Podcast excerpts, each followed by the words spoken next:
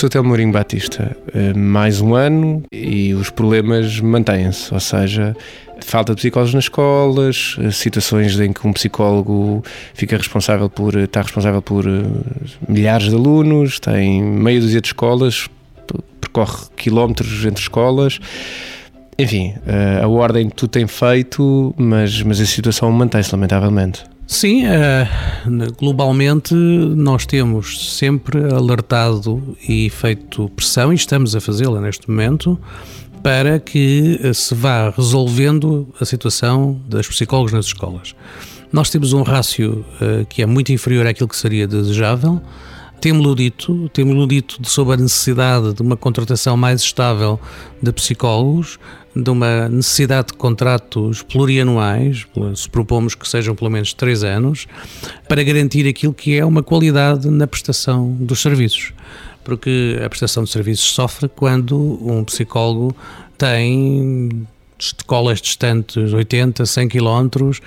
20 horas num lado, 20 horas no outro, e uh, depois tem uma população escolar extensíssima a seu cargo. E por isso há que uh, fazer e continuar a fazer aquilo que nós estamos a fazer, naturalmente, que é não só demonstrar que há algo de errado numa, numa política que não faz contratações uh, há muito tempo uh, em termos de concursos e também não faz contratações com continuidade num psicólogo que depois muitas vezes chega de novo a uma escola, já com as aulas a começar, com responsabilidades grandes e que a quem lhe é pedido e solicitado um trabalho extensíssimo, muitas vezes em locais muito distantes, e onde é obviamente difícil prestar um trabalho de qualidade e que seja, sobretudo, em termos de cobertura também aceitável.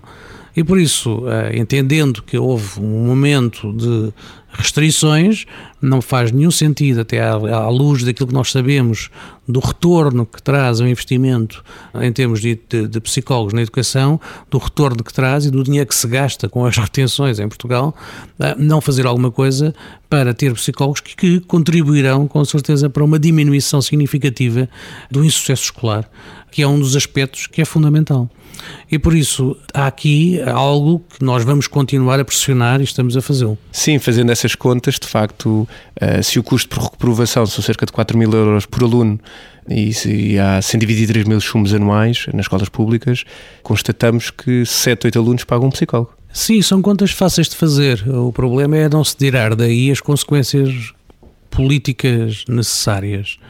uma vez que parece que estamos, digamos assim, mais dispostos a gastar este dinheiro continuadamente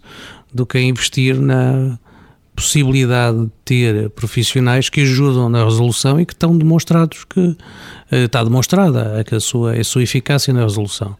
E é isto que é incompreensível, é isto que é eh, de facto estranho na maneira como a política do Ministério não utiliza mais recursos que estão disponíveis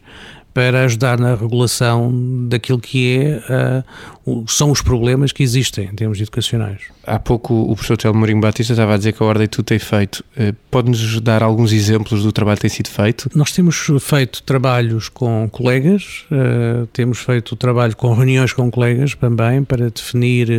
não só o tipo de trabalho que eles fazem, para tomar conhecimento das situações, para perceber quais são as funções que, que eles de facto desempenham para termos com muita clareza aquilo e para elaborar propostas que temos apresentado.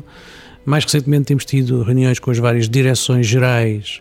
para poder exatamente em cada uma delas e naquilo que é o seu domínio específico de atuação levar os temas que são fundamentais em termos desta área. E por isso temos desmultiplicado o nosso esforço tanto com o conhecimento da situação precisa nos colegas como com aquilo que é a afirmação externa da posição da ordem. E vamos continuá-lo a fazer uma vez que uh, o novo ano se aproxima e por isso estamos na fase adequada para uh, repensar que tipo de auxílio é que queremos prestar às pessoas e que tipo de despesas é que estamos dispostos a suportar e com quê.